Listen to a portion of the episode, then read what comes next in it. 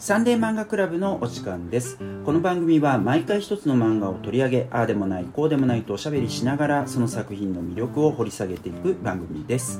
お送りするのは海外漫画の翻訳をしている原と漫画の編集をしている林とデザイナーのタナと。師匠の美咲です。はい今回もこのメンバーでお送りいたします。よろしくお願いしお願いしまます。はい、今回は原のおすすめ作品ということで谷口二郎さんの「遥かな街へ」を取り上げたいと思います。えーでまあ、なんで、えー、と谷口二郎さんの作品かというとこれも毎回言ってますけれどもえーと昨年2021年10月から今年2022年2月にかけて「描く人谷口二郎展」というのを世田谷文学館でやったんですけれども、えー、とそれがですね巡回しまして、えー6月2日からもう始まってるんですけどね6月2日から8月29日にかけて、えー京都国際漫画ミュージアムで、えー展示をすると。えーいうことですね。でこの機会にぜひ、えー谷口さんの作品読んでいただきたいなということで、えー取り上げます。でちなみにはい。来年の、えー、と2023年3月から5月にかけては、えー北九州市漫画ミュージアムでも、えー同じ展示が行われるということですね、なのであと何個かね取り上げたいなと。あなるほど。この来年もまたじゃあやりますよっていうアナウンスですね。はいそうですね。前振りでした、はい、えーです。えーで、あとはですね、えっと、この7月8日、今年2022年の7月8日から、えっと、フランスで、あの、神々の頂という作品ね。あ、夢枕漠さん原作で、えー谷口さんが漫画を描いたやつ、えーそれがアニメ化されてまして、監督パトリック・インバートさんという方ですけどね、えーそれが、あの、日本でも劇場公開、えーされます。えー神々の頂なんかもね、ちょっと取り上げてもいいかなと思いつつ、まあまあ長いんだよな。ああ何巻か出てましたえっ、とね、今もともとは全4巻だったかな、ああそっかそ5っか。巻だったかな、うん。でえっ、と集英社版のやつが全3巻っていうやつがあるんだけど、まあまあちょっと熱いんでそれは取り上げるかどうかちょっとね何とも言いません両けどね。はいえーでこのサンデー漫画クラブでも夏目佐之助先生をゲストにお招きして「フラリオ」を取り上げましてえーそれから井上裕樹さんをゲストにお招きした時に「坊ちゃんの時代」八橋俊之さんをゲストにお迎えした時に「歩く人」ということでね、うん。えっと、3回すでにやっていてで今回、えーこの「遥かな街へ」で4作品目ということですね、はい、えーよかったらその過去のものもぜひ聞いてください。はい、えー、とじゃあまず概要ですね、えーどういう作品なのかというところをお話しします。えっ、ともともとはビッグコミックの、えー1998年4月25日号から12月10日号にかけて連載されました、えー最初の単行本は小学館から上下2巻で出版されていて上巻が1998年下巻が1999年に出てると。でその後同じ小学館から合本版が2005年に出てますね。僕はそれで最初読みました。で文庫版あるのかなと思ったら文庫版はどうやらないっぽい、えへー。感じですね。ちょっと僕は知る限りないですね。であとは、えっと、昨2021年12月に小学館から谷口二郎コレクションの一環でハードカバーの豪華版が出版されました、えーであとこの作品は2010年に海外で映画化されておりまして、えーフランスベルギールクセンブルクドイツ合作でサム・ガルバルスキ監督の「遥かな街へ」っていうのが、えー作られてます。で日本語版はビデオスルーでねえっとは販売はメディアファクトリーになってるのかな。うん。ただ制作っていうかその日本語版作るのは小学館主演者プロダクションになってたと思うけどあー2013年に、えー作ってます。これねあの谷口二郎さんが亀尾出演してあえ本人出で演もぶ舞台はヨーロッパ。ヨーロッパですよ、ああなるほえど、ーですねまあそういった見どころもあるということですね。だいぶ雰囲気変わりそう はい、えーとまあまあ、あのビデオとかであの DVD でね見れると思うんで、うん。興味ある人はぜひそちらもぜひ。はい。であらすじです、えー、と物語の舞台は平成10年、まあ、1998年この作品が出た時ですね、うんえー4月9日の日本です、えー出張で京都を訪れていた中年男性の中原宏は、えー用事を終えて東京に戻るために京都駅を訪れます、えーところが前の日に酒を飲みすぎたせいか、えー気づくと東京行きの新幹線でなく故郷の鳥取の倉吉に向かう急行列車に乗ってしまっていました、えー久しぶりに故郷に戻った宏は母が眠るお寺を訪れます、えー母の和江さんっていうんですけどね、えー22年前今の宏と同じ48歳で亡くなっていましてくしくも僕と同じ年ですが。あ 余計な情報でしたね。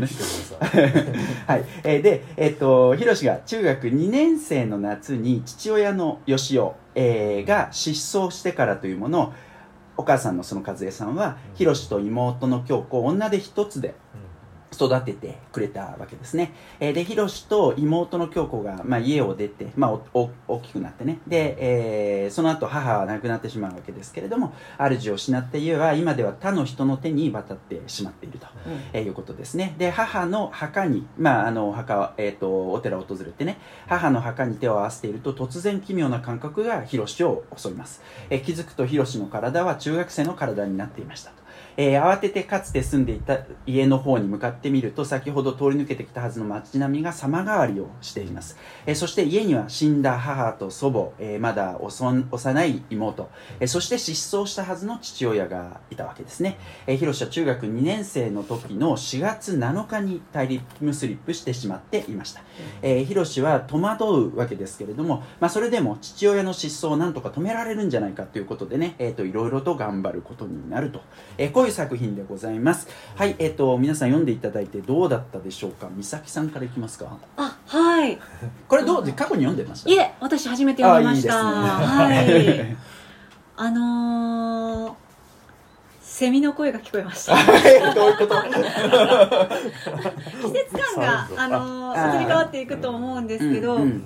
不思議に静かでほうほ間間,、うん。間がとっても印象的だなと思います物語自体はあのー自分が意図せず過去に不思議に戻ってしまって、うん。そこからさらにな、うん、と状況がつかめないけれどもお友達とかにかつての中学校時代のお友達となんかうまくやってみたり、うん。うまくいかなかったりっていうような青春時代のやり直しをしたりですとか、それから家族の問題そしてお父さんがいなくなるのを止められるんじゃないかっていうようなうん。大きな展開がいくつかあります、でそういった展開の中に戦争ということも一つ急に、私はちょっと急にと思うくらい意外にさらっと入ってきたっていうようなうん展開の驚き方もあって、うん。そして最後にそのタイムスリップものとしてのあの締めも綺麗にまとまっており、う ん映画みたいあー まあ映画だったらそうなんですよね。とってもさっき聞いてなるほど納得とよこれ映画できるぞと思ったでしょうね、、納得という感じで。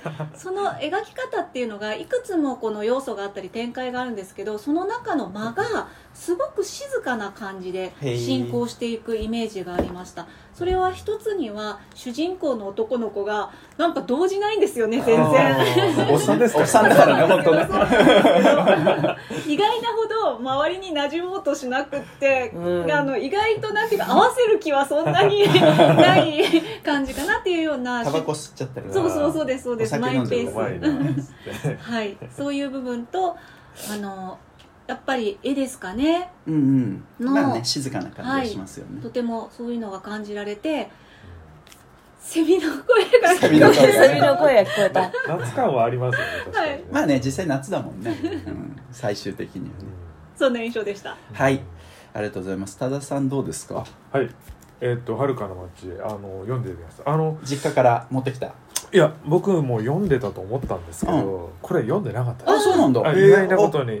あのすいません。あの父の暦の方を読んでてなるほど。ああれだったっけかなと思ったんですけど「はるかの街へ」こう手に取って読んであ俺これ読んでないあわー。読んであの楽しく読みました、うん。初めての気持ちで。まああのななんですかね。この「サンデー漫画クラブ」以前に取り上げた作品で言えば、うん。あの正しくチートな未来人西条みたいな 本当だ。西条はあまりそこをうまくいかせないおじさんでしたけど。しかも体若返ってないしね若返ってないです最からねあ完全にこの無敵状態にあの先のことを知ってる。この先俺どうなるか知ってるぜっていう主人公が、まあ、過去のなんですか友達の間にちょっとちょっとこう一歩引いたっていうか挑戦とした視点で、うん。こいつら若えなとか思って。これねあんまニコチンとか強いからねあの違うやつこれから吸った方がいいよとこれから出るからこれから出るからとか言ったりタバコを教えたりね。そうそうそう。株に乗り回してみたりとかね。まあちょっとヤングな時代を俺強え感です俺強え感まで言うといきなりレベル50みたいな感じで。登場するまあ面白さはありましたね。確かに、うんうんうんであの突然アントニオ猪木のコブラツイストみたいな。割と口頭無形なことをするところもまあちょっと面白いかなみたいな感じがありますけど。でまあそれでまあ一応それほどその毎回そのテーマを取り上げるわけじゃないけど、うん。あの彼の中のそのちょっと忘れていたけど心の中のわだかまりになっていたのは、父の突然の失踪っていうことですよね。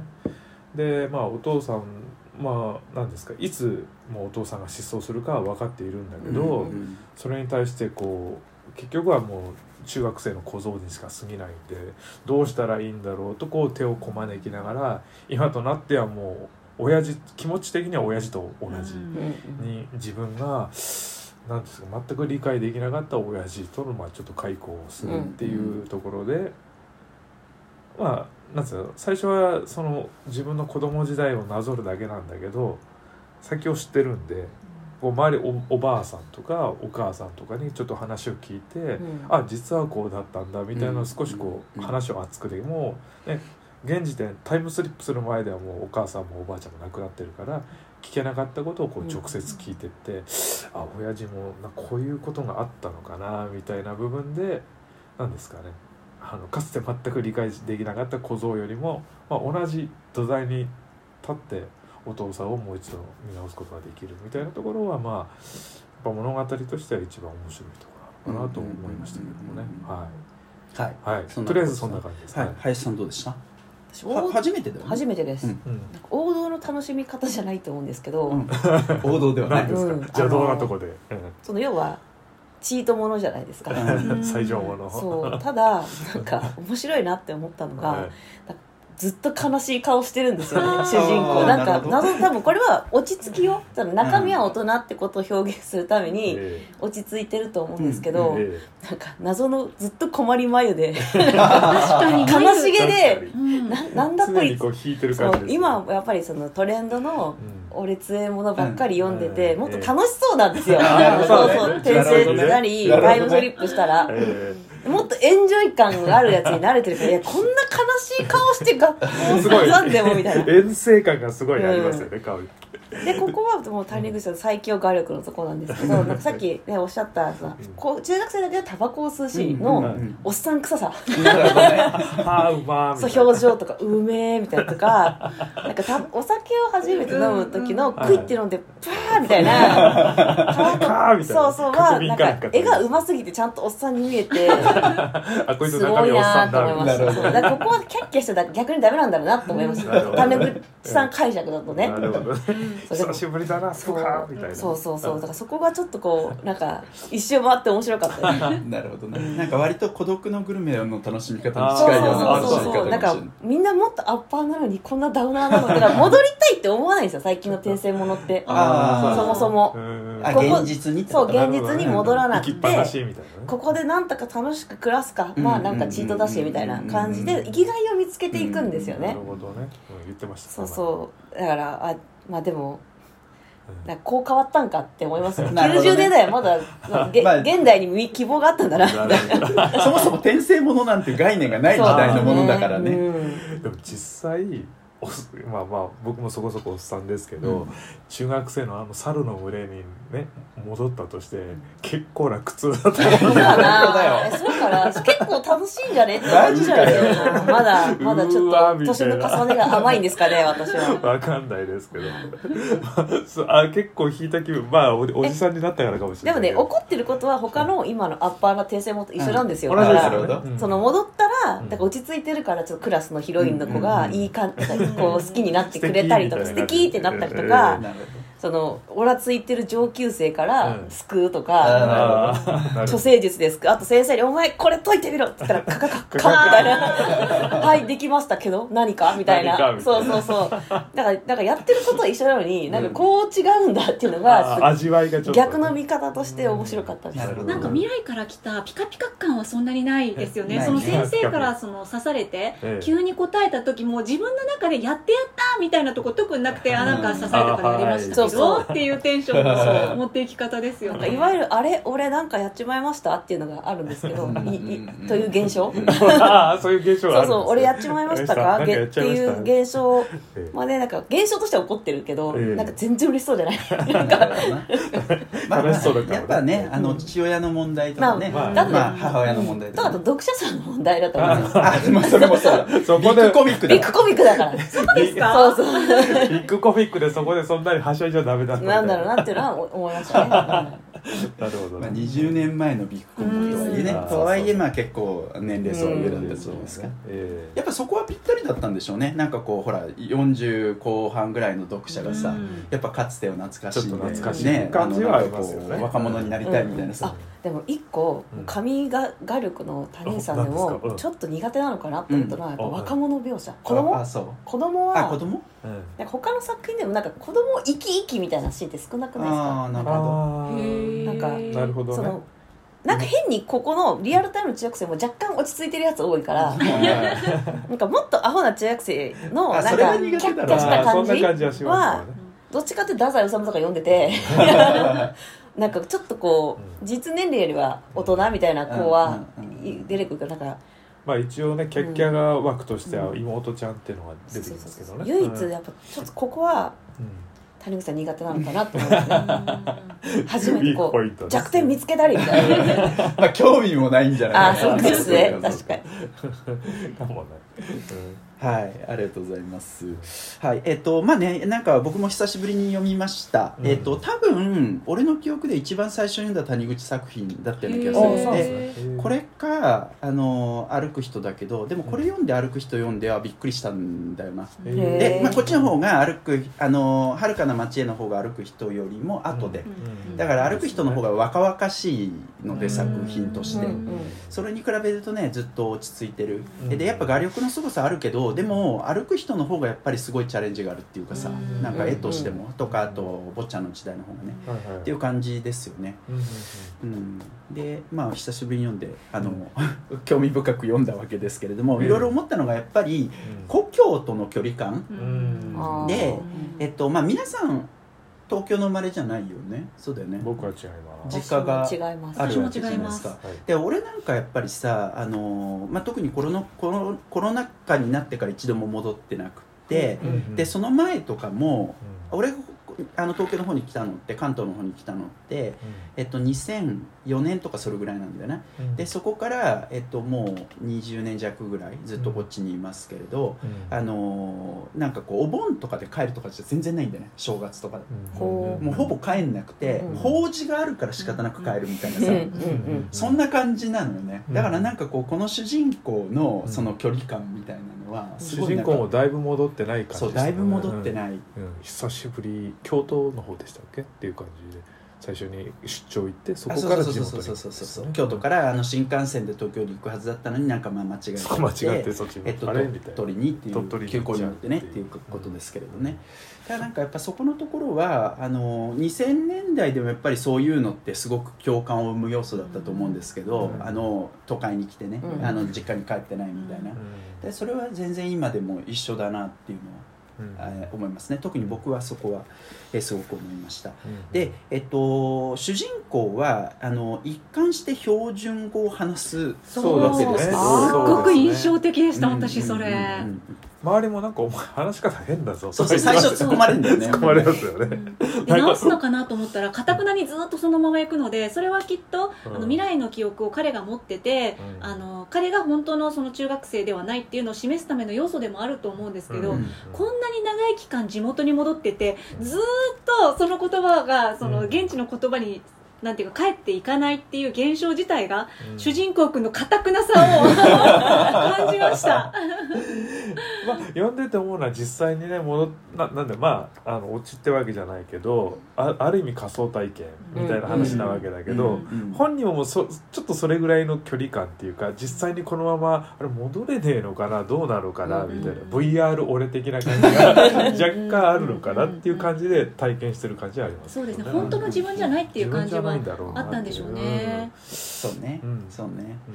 でさなんかこう方言がね、まあ、うん。鳥取弁って俺全然知らない、あー鳥取には何度か行ったことがあるからないな。んとなくこれっぽいの聞いたことあるけど、うん。あのーそのなんかリアルな鳥取弁とかがここにあるのかそれともちょっと誇張されてるのかあがちょっと分かんないんだよね体感として。でなんかこうえあの鳥取のこと知る人からちょっと誇張があるっていうか強いっていう話を聞いたことがあってうんあそうなんだみたいな、まあ、だとしたらやっぱなんでそういうふうにしてんだろうっていうのは結構うん。気になったうん作者のね。弦ってでも時代と場所によって同じ県の中でくくってもすごい違いませんか、うんかつ時代によってもなんかあの流行ってる言葉とかが違ったりするので、うん。受け取り方がだいぶ違うことになると思います。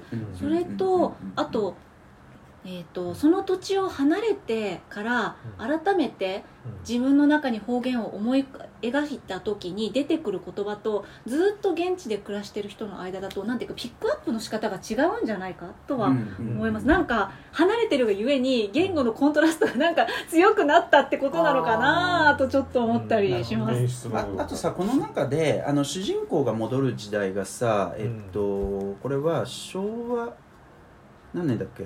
ちょっと何年だか具体的に書いてあるんですそうそう書いてあってさ、うん。えっとあそうそう昭和38年なんでね。38でこれ西暦でいうと1963年で、うんえっと、63年。オリンピックが翌年1年半後に行われるみたいな。話題出てましたね。ね。うんえーそういう時代じゃないですか、うんであのこの家には鳥取の家にはテレビがもうすでにあるわけだけど、うんテレビってまさにその時代にすごく普及してくるわけだよね、うんで、えっと、1953年とかそれぐらいにあの放送自体始まるけどさ、でやっぱそのテレビみたいな体験がその言語の均質性みたいなのをどんどんどんどん推進していくみたいなところあるわけじゃないですか,、確かにだなんかまだそこに至ってないっていうかね、うん。その過渡期にあるみたいなうん。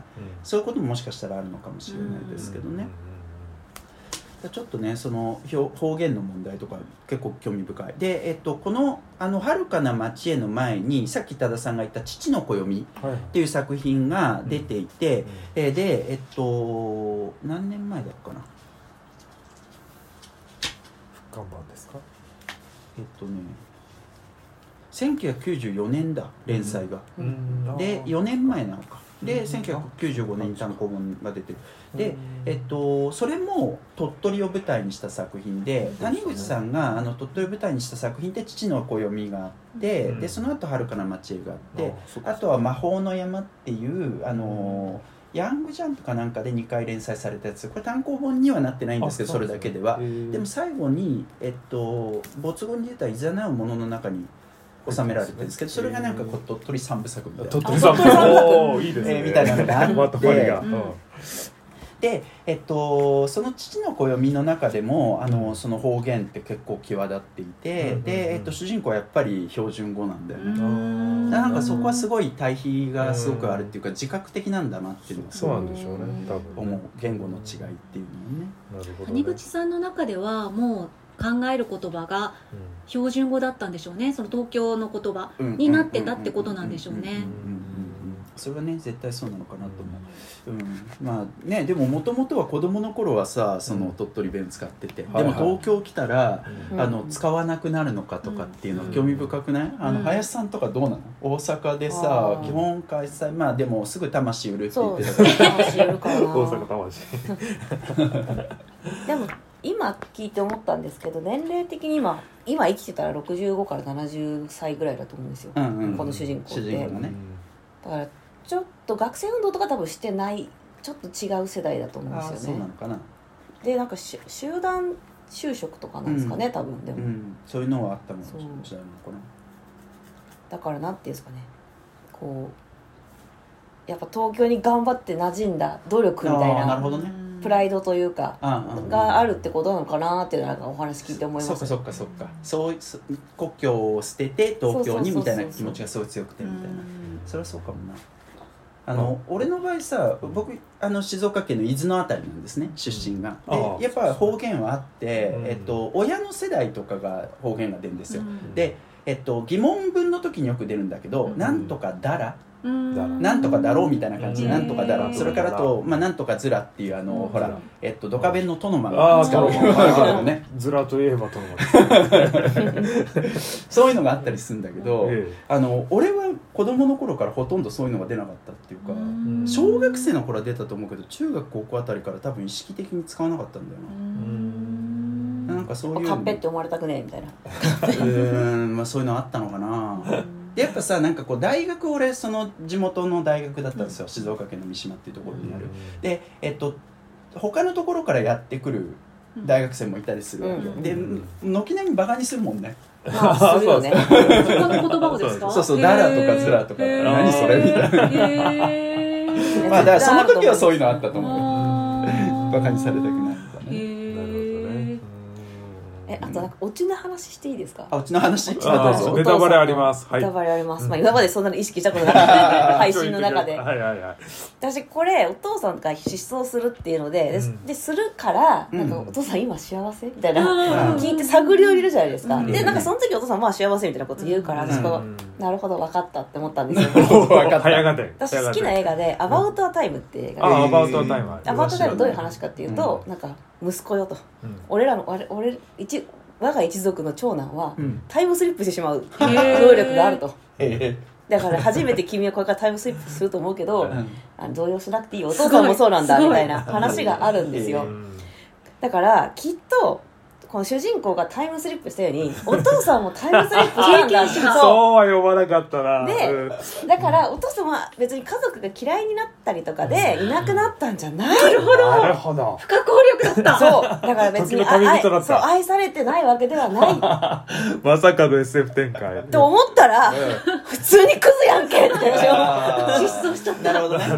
女性だからお母さんに同情しちゃうからうん。なん。かうん。えそんなお前っていう結構理由だったんですよねなるほどなんかなるほどなるほど。まあ確かにこの作品読んだらクズだよねいやめちゃめちゃハイパークズ野郎だと思いますよそうね、うん。でもねこう面白いのがこの父の暦の方は、うん。お母さんがそういうことすんのよ。あそうなんですお母さんが出てくる。お母さんがあのまああのある家庭があって主人公とあとお姉ちゃんがいるんですけど、うん。今度は、うん。えっと、お母さんが、えっと、その学校の先生と恋してあの子供たちを捨てて去ってしまうみたいな。だからバランスが取れててちょっあと面白い。サイド A サイド B 全体的に見ると取れてるからね。そうそうそうそう。だからこれだけ見ると本当クズだよなっていうふうに思えっちゃう時代的にそんな失踪ってメジャーでした？でも失踪者俺も調べたんだけど、はい。あの失踪者ってうん今でも8万人前後はいるのよ。全然あります。でねほぼほぼ見つけられるけど、うんでも何千人かは見つからない人たちがいる、でこれねあのもっとじ時代を昔に戻っていくと、うん。多いんですよ、うん。失踪しやすいっていうのがあるんですよそうね。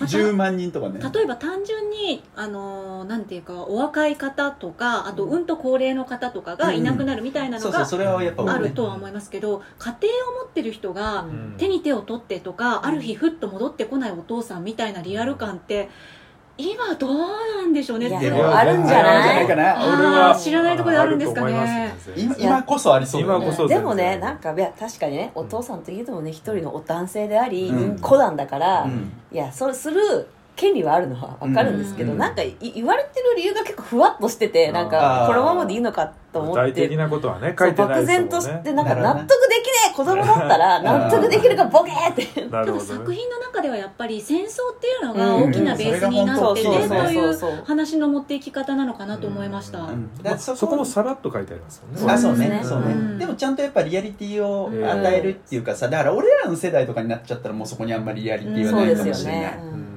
でもやっぱその主人公のお父さんの世代ってうん。戦争を体験しててね、うんそうですね。でなんか一回もう人生終わっちゃったみたいな感じがするお化けの人生みたいな。なんかあれですかね、うん。その帰り損ねちゃったみたいな感じなんですかね。その要は。うん。主人公って複雑で夫、うん。実の父とうんその今の住んでるお父さんって別人です、い。や違うほんそれはのことだ。お母さんが、うん。要はその今の自分の父親と結婚する前に結婚してたってまあ感じですすね。うん。はい。でその戦争で死んじゃって、でその骨を持ってきてくれた人と母親が結婚して俺が生まれたっていうストーリーだから、うんなんて言ったらいいんですかね。なんかそので失踪したお父さん視点で言うと、うん。だからそこたたも友人の骨持ってっただけなのに なんかこう帰り損ねたみたいな、ええあまああそうですね。そうね、うん。まあもともとだからさなんか大阪の方に行こうと思ってるみたいな、うん。そういう話をしたけど。要塞かなんかでもまあお母さんもだからあのねもう旦那いなくなったんで、うん。旦那の家にいるわけにもいかなくてみたいな。しかもお母さんもあお父さんがお母さんのお父さんがまず亡くなっちゃって、うん。お母さんも体調悪くてみたいな、そんな中で。そんなそんなさ、ええ。そんな体調も良くない女を残してくなよって そう思っちゃった。そうだからきっとお父さんはねさっき言った、うんアバウトはタイムウォッチだと思ったのに、普通に、なるほどね。あーってなった なるほどね。なるほどね。そうね、うん。まああとはだからねもう一つ大きいのは、うん。そのお父さんの幼なじみの女性、うん。でその人もまあ戦争のこととかがあって、うん。えっと、身内がもう誰もいなくなっちゃって、うん。えっと、自分も体調悪くて、まあ、その後亡くなってしまうわけですけどね、うん。その人のことを見てあのなんかこう自分はこれでいいのかと思ったみたいなね、うんそういう話にはなっておりますけれどもね。うん。人生。まあね確かに。まあこれは全然必要のない情報かもしれないですけど、うん。パラッとこうインパールの方でって話が出てうんますけど、うんうんおそらくこのえっ、とえっ、となんだっけ第42歩兵連隊かな。えもしかしたらええ事故死じゃなくてってややつ話いやそういうわけじゃない。上でこいつ食われたんじゃないかみたいな話？カニバリとかそういう話じゃないですけど。あのまああの作戦としてはまあかに名高いあの最大の愚行と呼ばれて悪名高い悪名高いインパール作戦がありますけどもそれのまあ前哨戦といわれる第二次アキャブ作戦っていうのがあっほておそらくそれに参加した そうなんだ。この人が。じゃあもう先が結構どうあがいても暗いというか感じにまあ、なるまあ全滅戦で、うん。あのまああの何ですか。まあ同じようなわけですよね。その山間部を行って川を行って、でまあそのイギリスえーっとあと中うーんまあ連合軍にまあ奇襲をかけるって作戦なんですけど、食料もろくになく弾薬もなく、で敵から奪う前提で言ってるからもう破綻しとるやろまあそういうことでそういうことででもう全滅してもう上本部からはまあ突撃玉砕せよというのは延々来てでもあの前線のまあその連隊長があの無線切って、うん、あの独自のあの判断で撤退してそ多分それで生き残ってるんですなるほどな。ねこの人は。もう完全に人生終わってる人だし、本当にじゃあ地獄見てきた地人で獄見てはあると。白骨街道を歩いてきた人だから虚無感たるやすごいだろうなっていうのはちょっとなるほどな。インパール作戦って言葉だけでそこまで喚起させられるかどうかっていう問題はあるよな、ね俺なんかはそそこまでは考えなかった。はいえいえでもなんていうかう自分の生き残った、周りに比べて自分は生き残ったってこともそうですし、うんうんお聞きするとあの国のために来たのに国からもなんていううんか捨て駒的なものになってっていうよるべのなさみたいなのがええ。入ってるんですね。まあつうかね行った人はもう死ぬ気で行ってますから、昔じいちゃんに戦争にいた時死ぬあ死ぬと思って行ってたの？って言うと何バカなこと言ってんだみたいなこと。当たり前だっぺみたいな。やっぱ死生観が若干違うんだなるほどね。うんそのひどいとこ行ってる人たちが、うんだうん。からそういうことをもんぱかっとなんかいろいろ考えてこの後の流れで生きてきちゃった人生でうん。何か考えることがあったのかなまあって含みは若干。まあ、残された家族は本当かわいそうだし、うん。そうね。まあそこもすごい世代の違いとかさ、うん。なんかこう生活感の違いがあるよね、うん。そうそうそうちょっとなんか昔読んでたらもう少し俺も親父ちょっとこれねえなと思うけど、うんうんうん。若干親父におもんぱがる気持ちが俺もおっさんになってきてああだからあれですよね。なんかこう年齢によって感情移入するキャラ変わる問キャラが題ね。変わるそれは絶対ありますよね、そうう。ん、まだじゃあ年割れてるそのまだ若まだヤングヤングな言い方ヤング側ですする。男性女性の問題もあそれはあるかもしれないですね、うん。はいまあ、あとはさ、まあ、いあのいろいろ面白いのは冒頭のところ大人から少年のかだ体に戻る感覚のところとかって、まあ、お特に俺もおっさんになってるから 体の重さみたいなのとかも軽いみたいな本当にやつそうそうそう。飛び箱もできちゃう。普段から買ってるから。あそこはなんかねいいなって思います。羨ましいなとする。転生ものの転生というかあのタイムスリップもののなんかうん。あれ気持ちいいとこですよね。うん。そうなるほどね。なるほどね。空気の匂いまで変わってしまっあた。みたいそれはありそうですね感覚敏感ででもちょっと思うのがこの若いねこの落ち着いた心があるのは分かりますけど若い体に入ったとしたらやっぱものすごいなんていうんですかホルモンも過剰なわけじゃないですか。おっさんの気持ちもだいぶ揺らぐような気がするんだなるほどねだいぶ頭悪くなる気もする。理性的ですよね。どこまでたっても彼理性的そうですそうそうそして悲しい目をしている。悲しい目をしてそう。この子はそうそうそうそう。みんなそれは思います。変わっちまったって思いますよ。大丈夫かこいつみたいな。キモいぞみたいな。じゃあまあその面白さはありますよね。ね、でまあ仮にね自分がタイムスリップしてさ、うん。あのもう何年？20年とか？もっとだよな、30年とかそれぐらい前に戻った時に、ね。学校の先生覚えてっかなとかわ俺すごい思っちゃったこの作品について。先生ね。途中で分かん中ない中学の先生とか覚えてる？うん俺は全然覚えてない。だいぶ抜けてます、ね、けどやっぱ見たら思い出すんじゃないですか。あそう。いう。もうみたいな。ゴリゴリなんとかみたいななんかあだ名とかでね。途中であなんかねいきなり頭パーンと叩かれて、うん。うん中学生外食するなみたいな。カレー食べに。そうそうそう。えそんなもんダメなのみたいな時代なのかもしれないですけど。あーなるほどね。初めはねなんか自分の娘ぐらいの年齢だからうん。別にうんそんな行為なんてって言ったけどあちょっと後半ちょっと揺らいでますちょっと一瞬揺らいでましたよね。おいおっさんみたいな。まんまとまんまと好きになっちゃうおいおっさんみたいなね。中学生活大体3年ぐらいやるとそういう気持ちになるんですかね。ね 3, 3ヶ月か。3ヶ月ね。うん危ない。まあ水着見て走り出すとあかそうです。そうですいねやでも絶対おっさんほど戻ったらあさー。絶対そこはうん。そそんな冷静でいられないでしょって思っちゃいますけど。さんの時だってちゃんとさなんかこうスナックの女の子口説いたりしてんじゃん。ね。寂しいんだ俺はよみたいな。寂しい。の割としょうもない感じのね。途中お酒飲みながらお姉さんと話したりしてましたしね。あそうね。うん まあねそういうところやっぱり大人の話をはしたかったんじゃないですか？少しねえー戻って。であとはねこの作品についてあの補足しておくとやっぱりフランス語版がめっちゃ重要で、えーあ書いてありますよねえっと、いうのはですね、えっと、谷口さんあの歩く人が一番最初に翻訳されたんですけどフランス語に1995年ですけど、うんその後まあいろいろ翻訳されていくんですが、この作品2002年にフランス語版の第1巻が出て全2巻だったと思うんですけどね。翌年2003年のアングレム、えー国際漫画フェスティバルで日本の漫画として初めて最優秀脚本賞っていうのを受賞するんですね、で一気に評価が上がって、うん。えっと、それが後にあのフラン多分フランスの方が売れてると思うんですけどうん。確実にこの本は、えそういうようなことになったりさらにあの映画化されるみたいなそういう流れになったりします。評価されるまあ何ですかね。機動力となった一冊って感じなんですね、うん。確実にそうだと思う。で、えっと、ちょっとフランス語版あのここに持ってきてないんですけどうちにはあるんですけど、えっと、ブノワ・ペータースってあの闇の国々の原作をやった人がうん。当時監修を務めていたカステルマン社の「エクリチュール」っていう草書があって、はいえっと、それは日本の漫画だけじゃなくて、えっと、フランスのあのロマングラフィックというかあの、グラフィックノベル的なものとかも入ってる草書だったんですけどね、うん。そこに収まったんですよ。で反転させたの。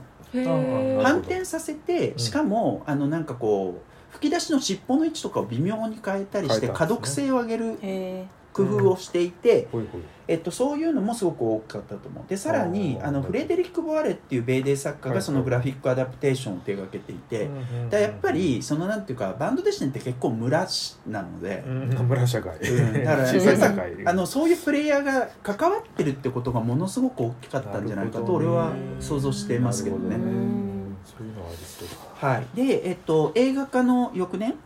映画化が2010年？で翌年にはフランスで舞台化もされていへてー。すごその時点で累計30万部めっちゃ売れてる。売れてる。でそれ2011年ですからね、うん。でその後谷口さん亡くなったの2017年でそれもまあ売るきっかけにはなるわけで、うん。